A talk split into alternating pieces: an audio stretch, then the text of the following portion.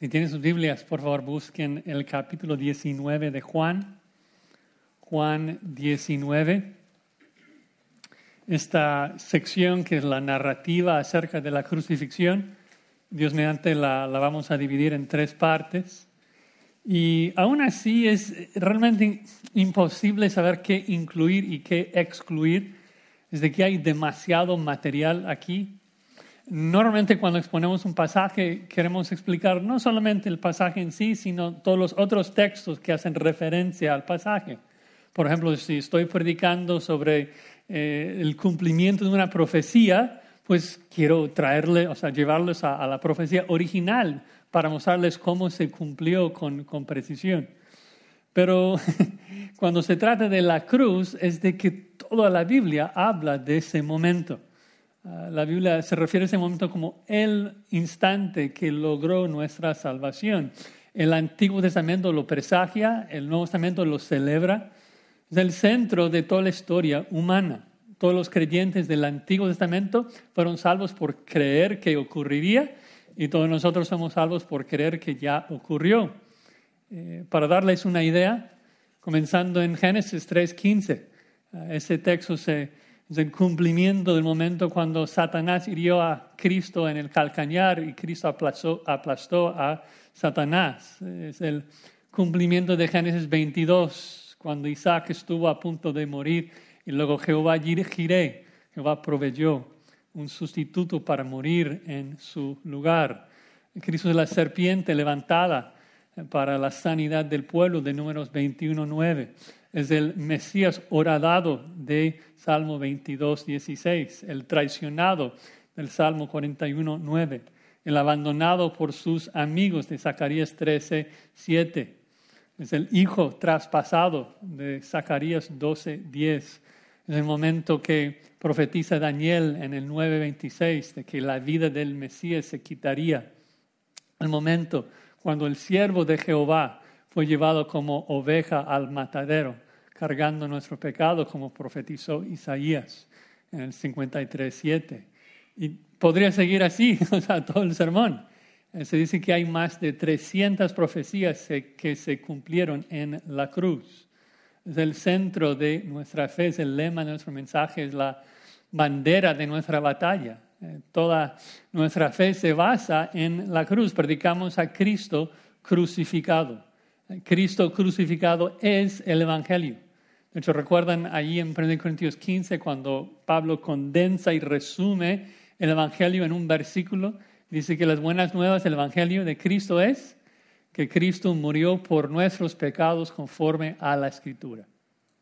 Que Cristo murió por nuestros pecados conforme a la Escritura. Si crees esto, eres salvo.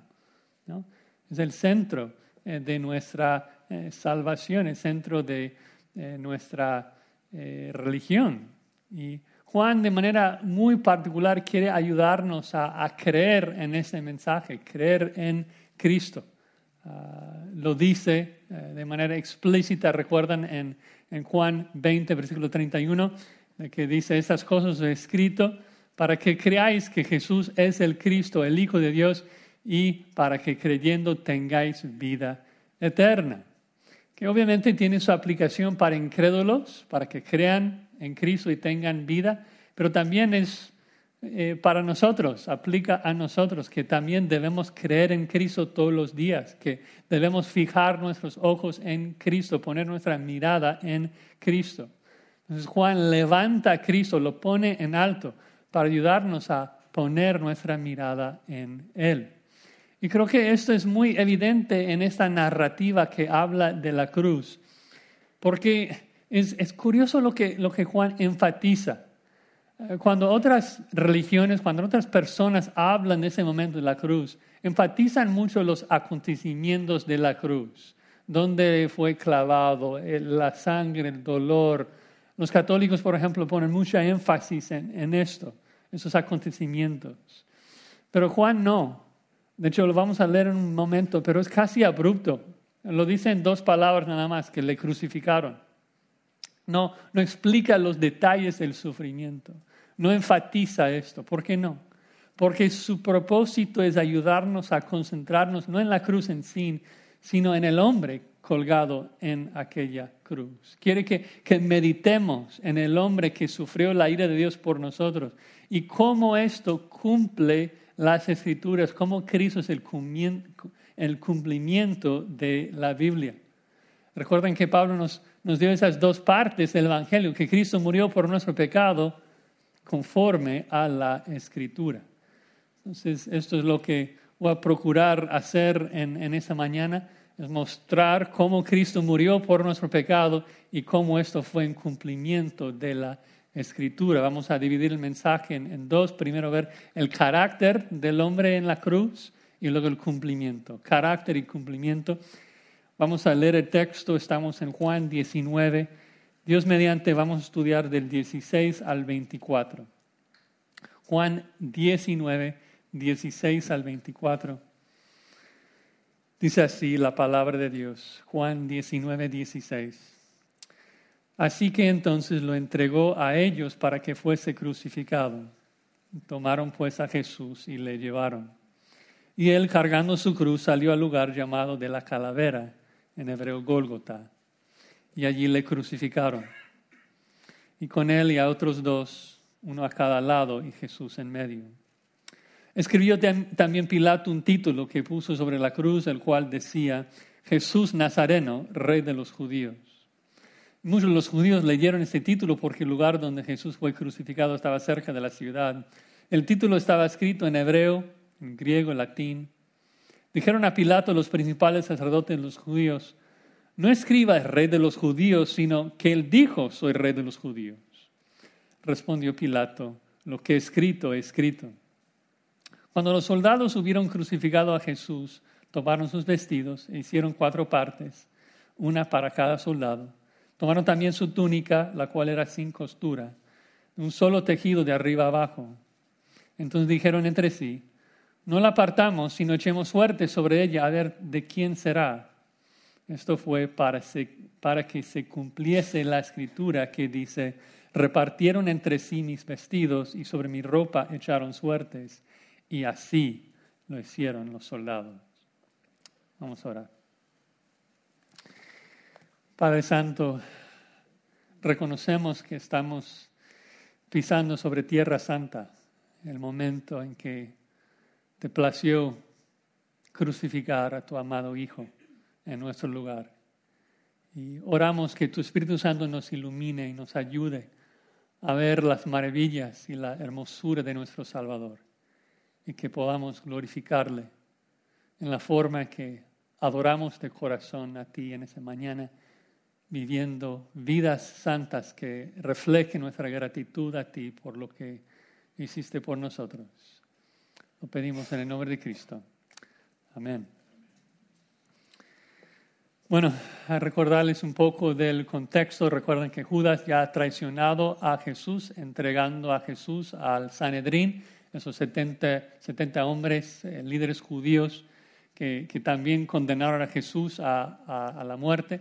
El Sanedrín luego entregó a Jesús a Pilato, pero Pilato no encontró delito en Cristo, pero ya que Pilato quiso evitar un disturbio, da la orden de la crucifixión.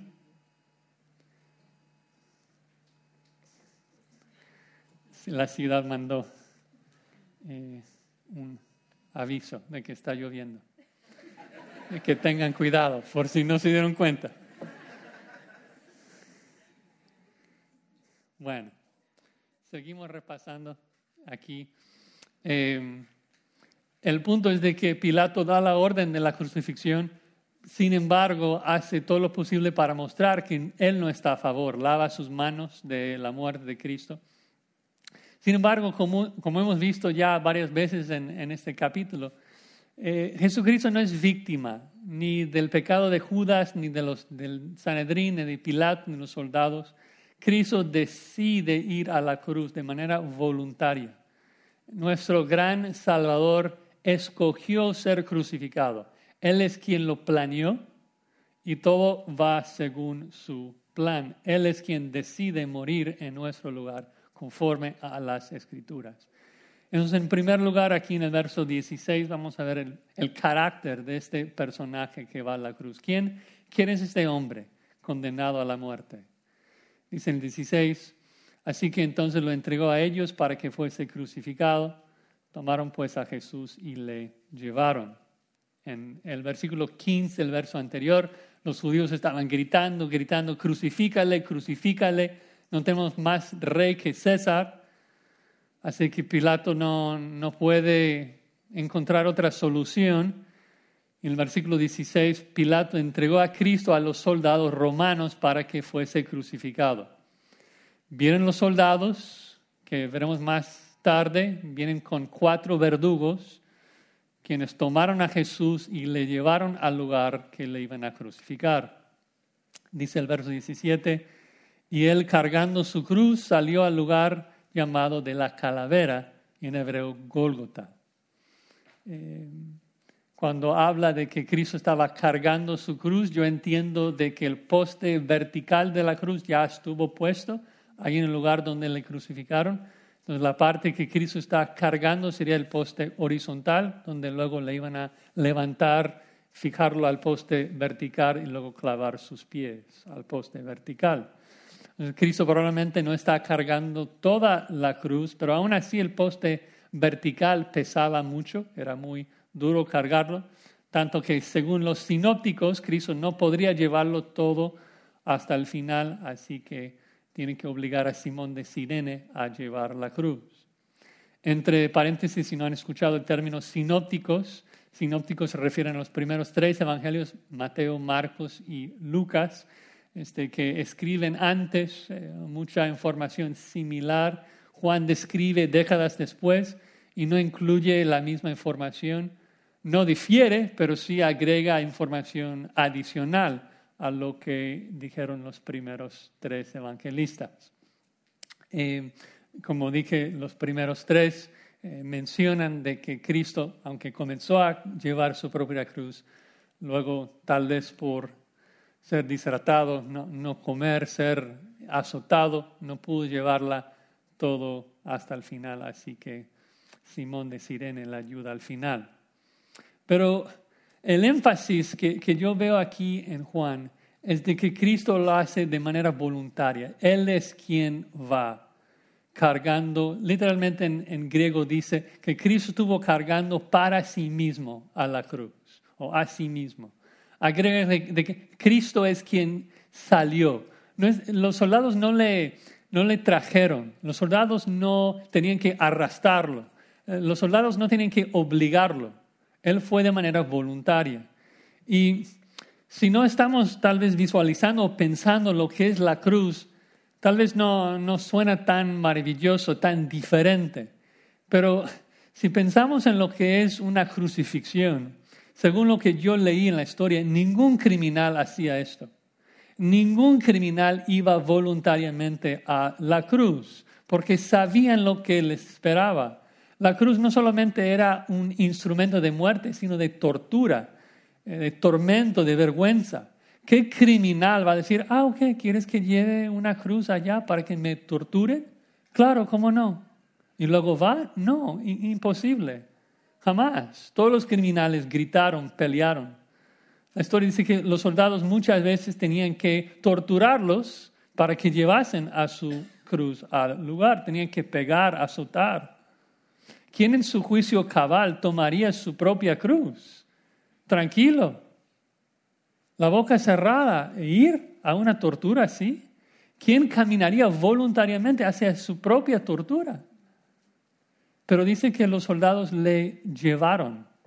La, idea es de que están guiando a Cristo al lugar. Él es quien va voluntariamente.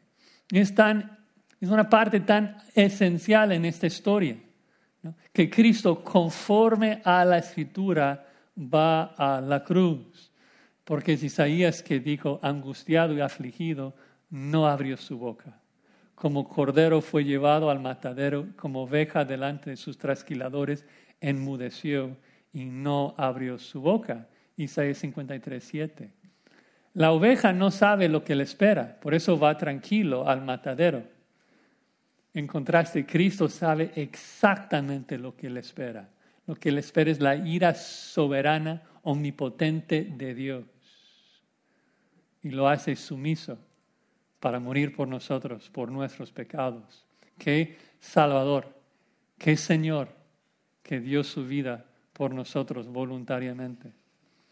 Luego llegan al lugar de ejecución, dice que fue llamado la calavera o en arameo Gólgota. Reina Valera dice hebreo, la palabra se puede traducir de las dos maneras, pero en el primer siglo los judíos hablaban arameo.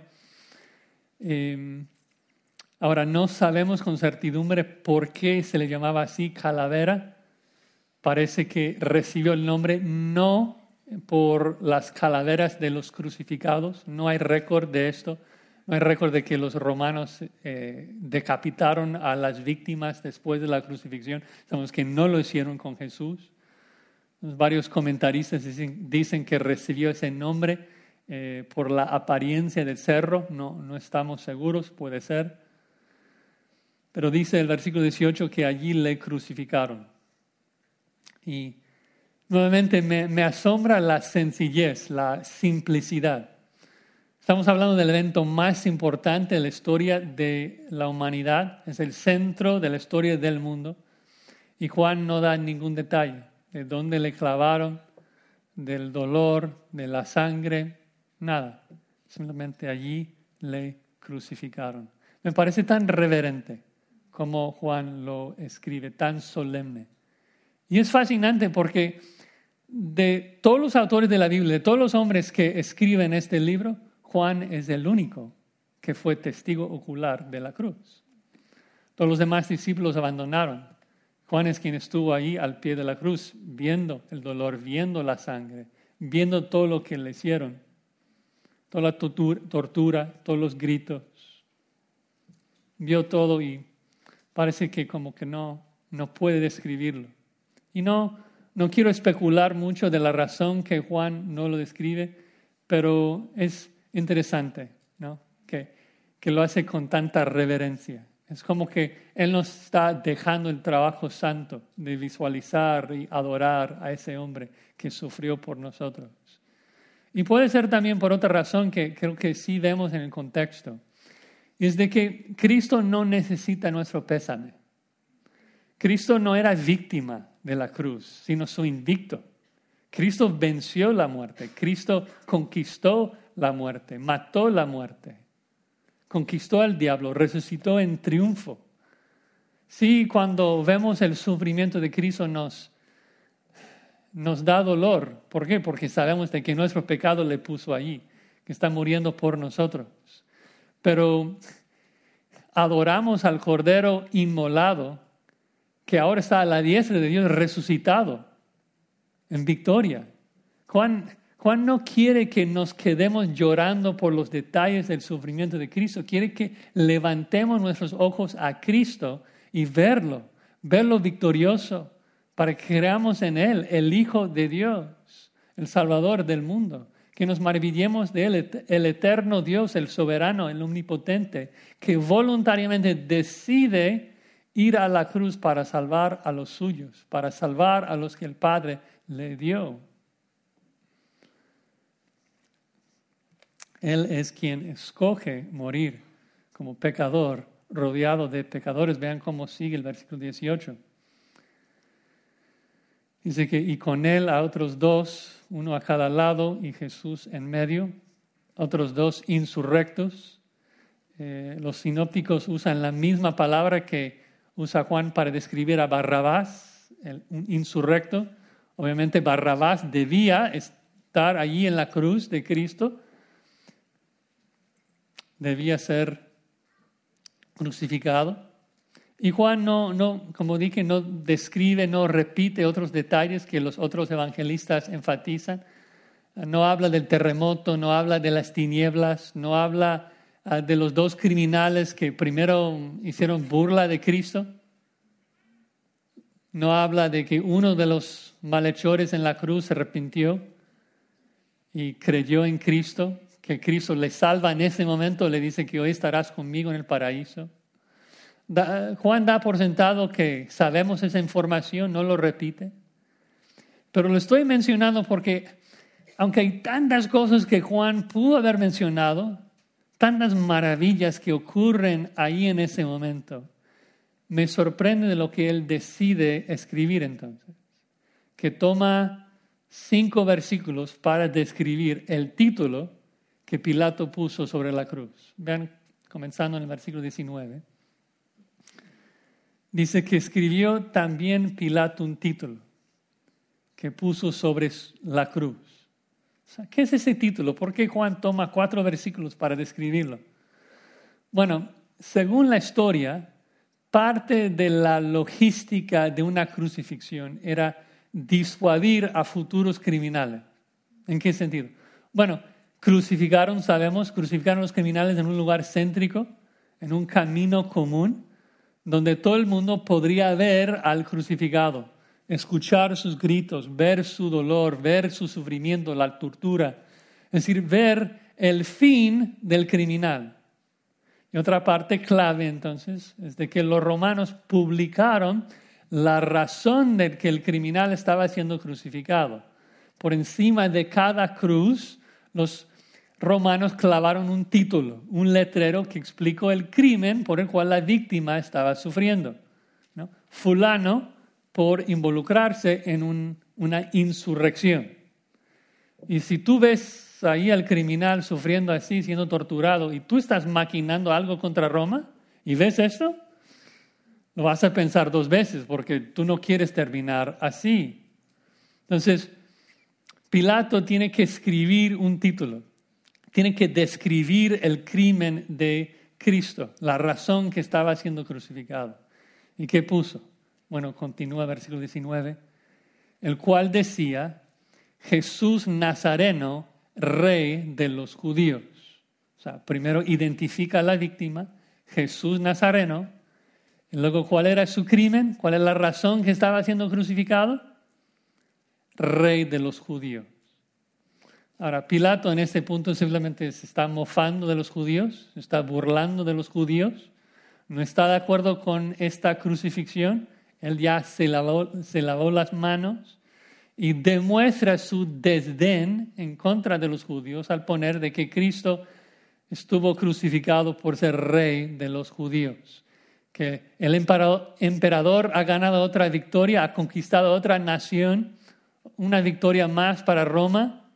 César gana sobre otro rey local. Y obvio no, los judíos no están contentos con esto. Vean cómo continúa, versículo 20. Muchos de los judíos le dieron ese título porque el lugar donde Jesús fue crucificado estaba cerca de la ciudad. El título estaba escrito en hebreo, en griego, en latín. Es decir, todo el mundo que estaba entrando, en, saliendo de Jerusalén lo vio, todos lo entendieron. Seguramente cuando romanos vieron ese título se burlaron de los judíos, que, que su rey estaba siendo torturado y crucificado y humillaba mucho a los judíos, que los romanos habían crucificado a su rey. Como ya dije, era un camino céntrico, dice que estaba cerca de la ciudad, a, o sea, unos metros. El título fue escrito en arameo, el idioma de los judíos, fue escrito en griego, el idioma de la gente, y en latín, el idioma oficial de los romanos. Entonces los líderes religiosos se quejan, versículo 21, Dijeron a Pilato los principales sacerdotes de los judíos, no escriba rey de los judíos, sino que él dijo, soy rey de los judíos. ¿No? Los judíos están frustrados con Pilato, entienden que Pilato está mofando de ellos. Entonces van y, y dicen, tienes que cambiarlo. Su crimen era decir que era rey, pero no era cierto, nosotros no le aceptamos. Ellos no tenían más rey que César, ya lo habían dicho. Pero Pilato no va a ceder. Pilato ya ha evitado el disturbio nacional. La mayoría de la gente ya regresó a casa. Entonces él no va a seguir órdenes de esos judíos. Pilato responde, versículo 22, lo que he escrito he escrito. Mi palabra es ley, no lo vamos a cambiar. Ahora, regresamos a la pregunta, ¿por qué Juan, que evita mencionar tantos otros detalles? ¿Por qué toma la mayoría de esta narrativa para hablar de este título? ¿Por qué es tan importante el título? Bueno, veo dos cosas. Primero, tal vez es la, ironía de lo que está pasando, que es Pilato que llama a Cristo rey. O sea, si pensamos en el resto de la vida de Jesús, si pensamos en, en los evangelios, básicamente en toda la vida de Cristo nadie le llama por su título correcto. O sea, cuando lees los, evangelios, no ves a gente acercándose a Jesucristo llamándole Dios, llamándole Señor, llamándole Rey. O sea, ¿quién le dice mi Rey a Jesucristo? Básicamente nadie. A los suyos vino y los suyos no le recibieron. Juan 1. Y la única persona en esa historia que declara lo correcto acerca de Cristo es este incircunciso, gobernador romano. Pilato que no lo dice porque lo cree, sino para hacer burla de los judíos, que demuestra que nadie entiende lo que está pasando, nadie entiende quién está siendo crucificado. Entonces, todos lo están diciendo cosas falsas y Pilato escribe lo que es la verdad, que Cristo es rey de los judíos, es rey del mundo. Y es la razón que estaba siendo crucificado, porque los judíos no lo querían como rey. Los judíos lo rechazaron como rey. Ya lo vimos la vez pasada. Los judíos jamás querían a Jehová como su rey. Lo, rechazan una y otra y otra vez. Querían ser sus propios reyes. Ahora, Pilato, obvio, no entiende la teología detrás de lo que está diciendo. Es el único que lo dice. Y es también muy interesante cuando pensamos en el contexto, porque pensemos, pensemos en esto. Pilato mismo es quien ha dicho que Jesús es inocente, que no encuentro delito en él. Ahora, aparte, eso significa que lo que Pilato está haciendo es un crimen, porque es un delito matar a un hombre inocente. Pero eso no me hace pensar en otro, otro dato de que si Cristo no ha cometido ningún crimen en verdad, si no tiene ningún pecado, entonces ¿cómo puede morir? La paga del pecado es qué? Es muerte. La muerte es la paga del pecado. Si Cristo no tiene pecado y muere, hay otro juez injusto. Dios. Si Cristo muere sin pecado en su cuenta, y Dios le permite morir, Dios sería un juez tan corrupto como Pilato. Entonces surge la duda. Entonces, ¿Cristo tenía pecado en su cuenta? ¿Cómo es esto? La, razón, la, respuesta es sí. Sí tenía pecado en su cuenta, nuestro pecado en su cuenta, por eso murió. Isaías ya nos dijo en Isaías 53, el herido fue por nuestras rebeliones, molido por nuestros pecados. Jehová cargó en él el pecado de todos nosotros. Pablo también lo confirma, si me pueden acompañar en Colosenses 2. Colosenses 2, una conexión muy hermosa. Pablo hablando de nuestra salvación, comenta en Colosenses 2.13, Colosenses 2.13, y a vosotros, estando muertos en pecados y en la incircuncisión de nuestra carne, os dio vida juntamente con Él, perdonándoos todos los pecados. Surge la misma duda, ¿cómo es de que Dios pudo perdonar nuestros pecados? Versículo 14. La manera que Dios nos perdonó, anulando el acta de los decretos que había contra nosotros, que nos era contraria, quitándola de en medio y clavándola en la cruz. Pablo dice, el acta de nuestros pecados, la lista de todos nuestros pecados, Cristo lo clavó en su cruz. Básicamente Pablo nos está diciendo, Pilato no supo qué poner en el título encima de la cruz de Cristo. No puso ningún crimen, solamente puso rey de los judíos. Y es porque el verdadero título el verdadero acto que estuvo clavado en la cruz de Cristo fue la lista de tus pecados y de mis pecados. Dios ya había escrito el título. Cada uno de nosotros debemos morir. Yo debo morir. Y encima de mi cruz debe estar una lista, un acto, un título con todos mis pecados. Cristo tomó esa lista, lo clavó en su propia cruz y me dio su justicia para que yo pudiera vivir y él morir la muerte que yo merezco.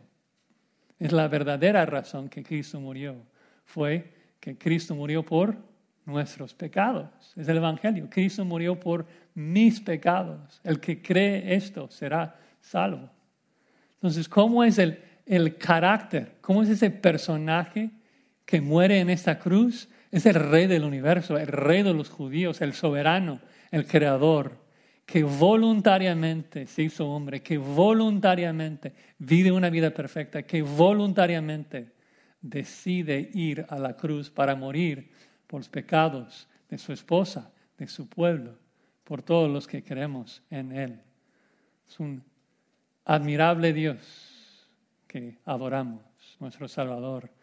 Hay que fijar nuestros ojos en Él todos los días, admirar sus perfecciones, admirar sus virtudes el rey del universo muriendo por sus criaturas. Inimaginable. Este es el Evangelio, que Cristo murió por nuestros pecados. Pero recuerden, hay un segundo punto, porque Pablo dice que el Evangelio es que Cristo murió por nuestros pecados conforme a la Escritura.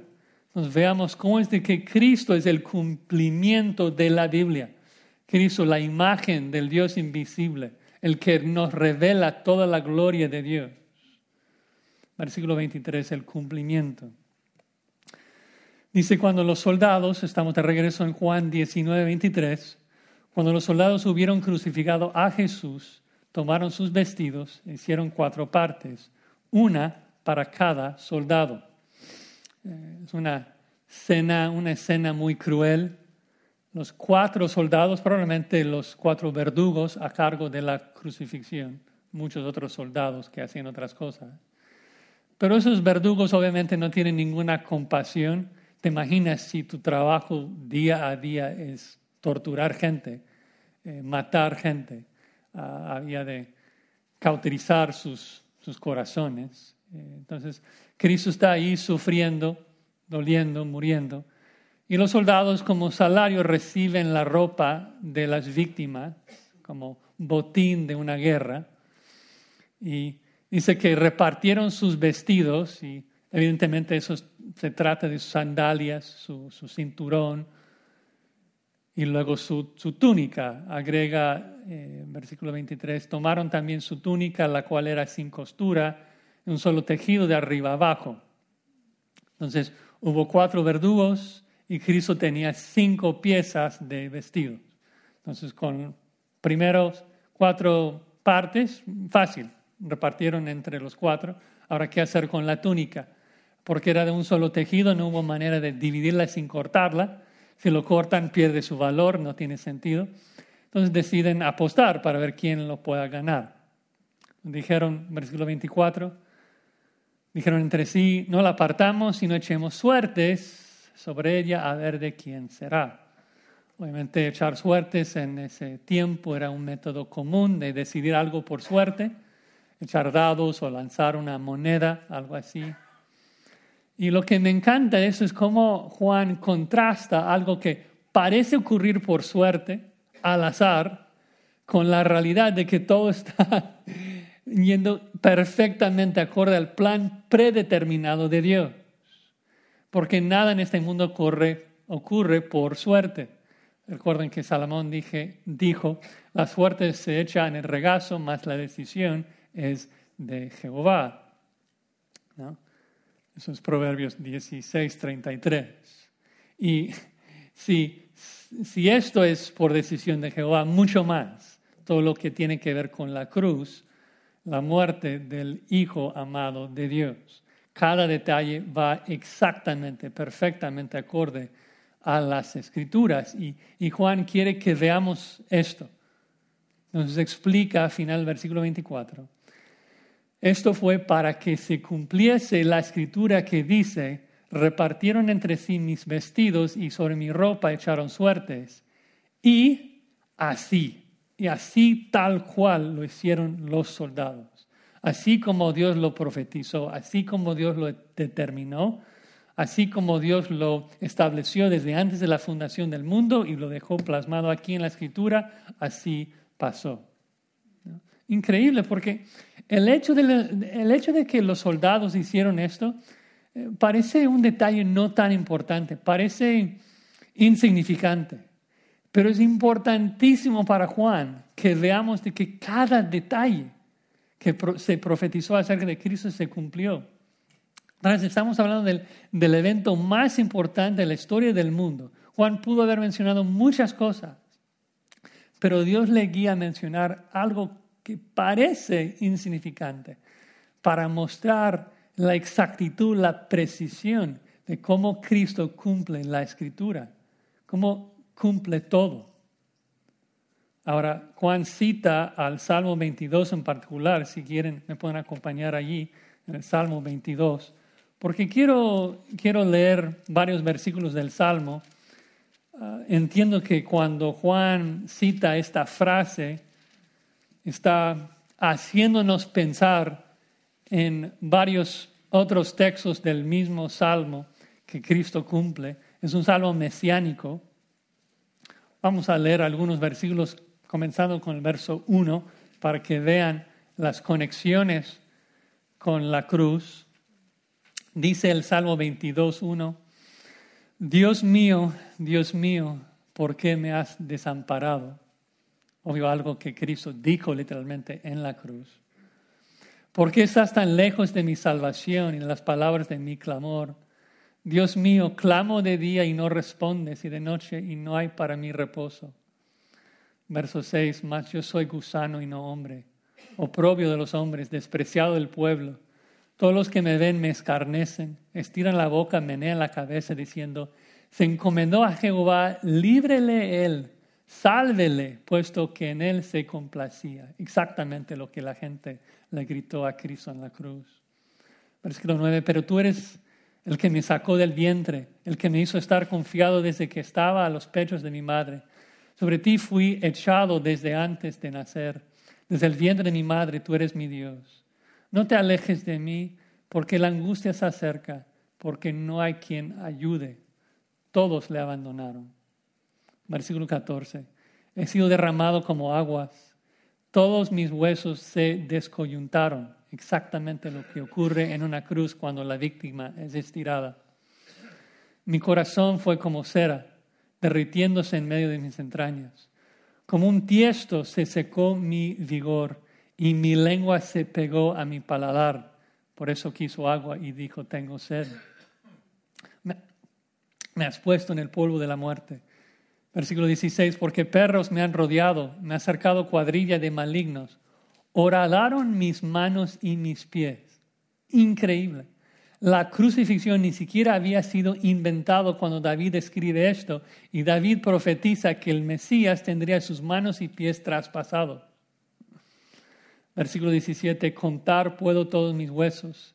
Entre tanto, ellos me miran y me observan los verdugos desnudaron a Cristo, la gente podría ver su cuerpo debilitado, ver sus huesos, tantas noches sin dormir, tantos días sin comer.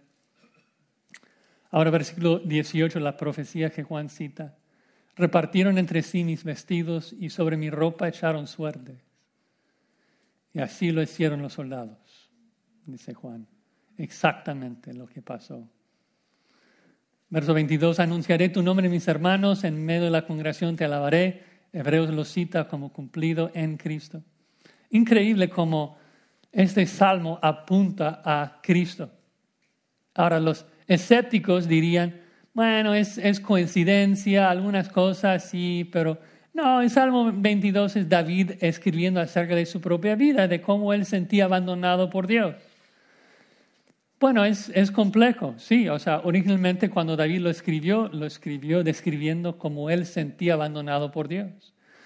Pero muchas veces cuando David escribe los salmos, comienza hablando de sí mismo y luego se da cuenta de que no está solo hablando de él mismo, sino de su hijo, del Mesías, y él lo supo.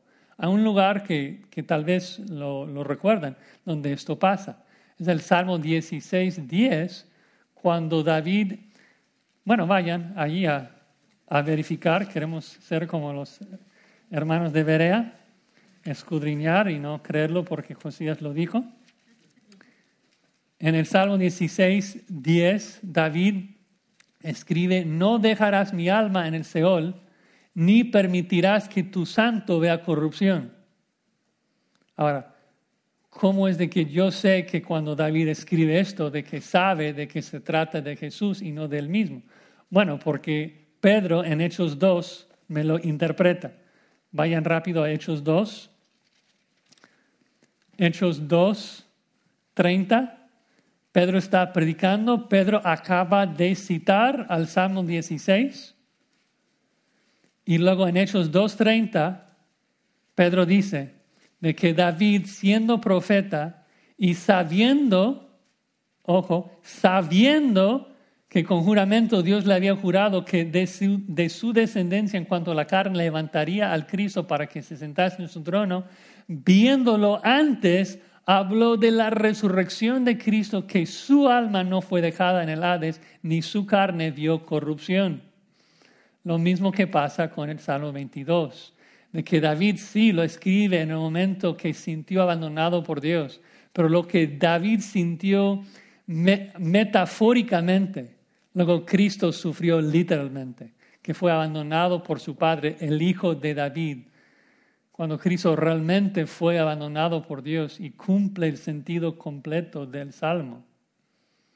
Entonces, en resumen, Juan nos está mostrando cómo Cristo cumple con toda la escritura, cómo todo va según el plan determinado de Dios.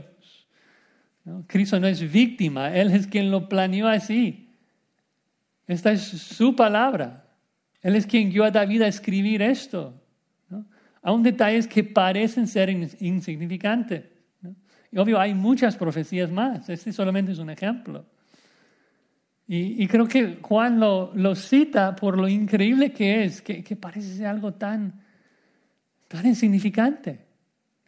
Pero, ¿cómo es de que pudo pasar? Es de que alguien tenía que controlar todo. No, no pudo haber cinco verdugos. Si hubo cinco verdugos, simplemente reparten las cinco piezas y ya estuvo. El hecho de que echaron suerte, Dios tenía que controlar aún a los soldados romanos para que todo se cumpliera exactamente como Él dijo. La única razón que esto puede pasar es porque hay un Dios soberano que está guiando toda la historia para su gloria exactamente como Él planeó. Solamente el soberano tiene la capacidad de asegurar de que cada detalle se cumpla así. Solamente Él tiene ese control. Adoremos, hermanos, a ese hombre colgado en la cruz, que es el cumplimiento de toda la Biblia, la revelación de toda la gloria de Dios.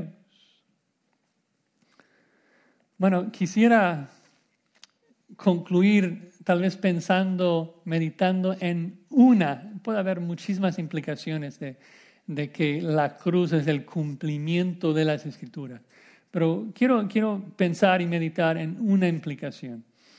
Ya hemos visto los dos puntos, ¿no? De que el Evangelio es de que Cristo murió por nuestros pecados conforme a la Escritura. El primer punto ya lo vimos, de que el carácter, la persona que estuvo colgado en la cruz es el rey del mundo, el rey de los judíos, que fue a la cruz voluntariamente para morir por el acta, por el título de nuestros pecados, para darnos su justicia, darnos salvación pero también tenía que morir conforme a las escrituras. Y esto nos hace creer, nos hace confiar de que no solamente la cruz se cumple conforme a la escritura, sino todo lo demás que la Biblia dice acerca de Jesucristo que Cristo fue crucificado conforme a la escritura, que Cristo fue sepultado conforme a la escritura, que Cristo resucitó al tercer día conforme a la escritura y que Cristo volverá según y conforme la escritura.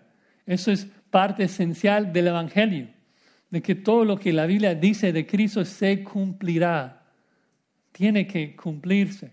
Y y si Dios cumplió aún los detalles insignificantes de la cruz que se profetizó en el Antiguo Testamento, entonces tenemos por seguros de que cada detalle, aunque parece ser insignificante acerca de nuestro futuro, también se cumplirá.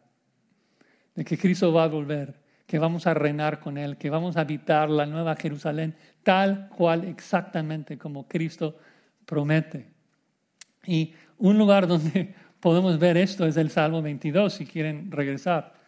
Porque si la primera parte del Salmo 22 se cumplió con tanta precisión, tenlo por seguro de que la última parte del Salmo 22 se cumplirá de la misma manera, literal.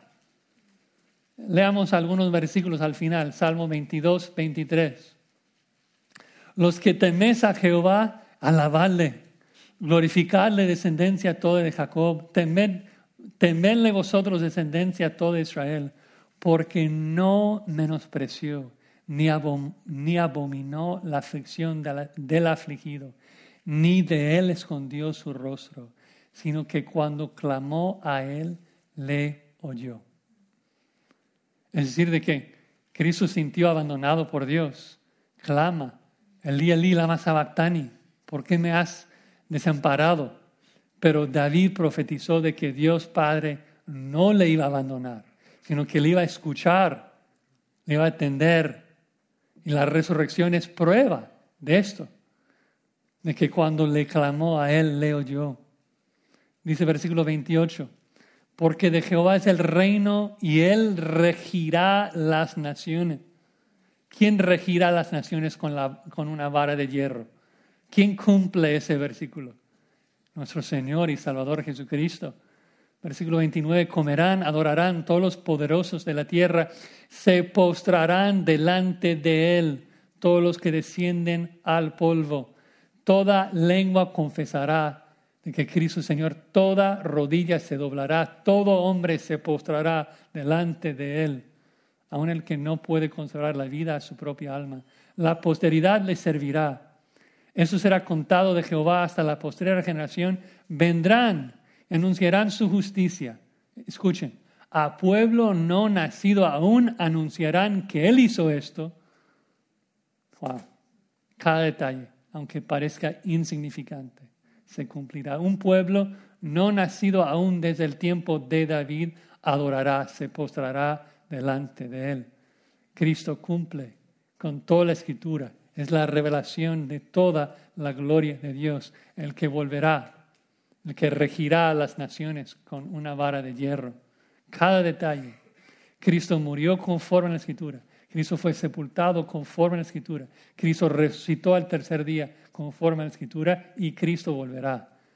Cristo reinará conforme a la escritura. Amén. Señor, qué ánimo, qué gozo nos da pensar en tu venida. Ayúdanos a fijar nuestros ojos en Cristo, ver al hombre crucificado, el cordero inmulado.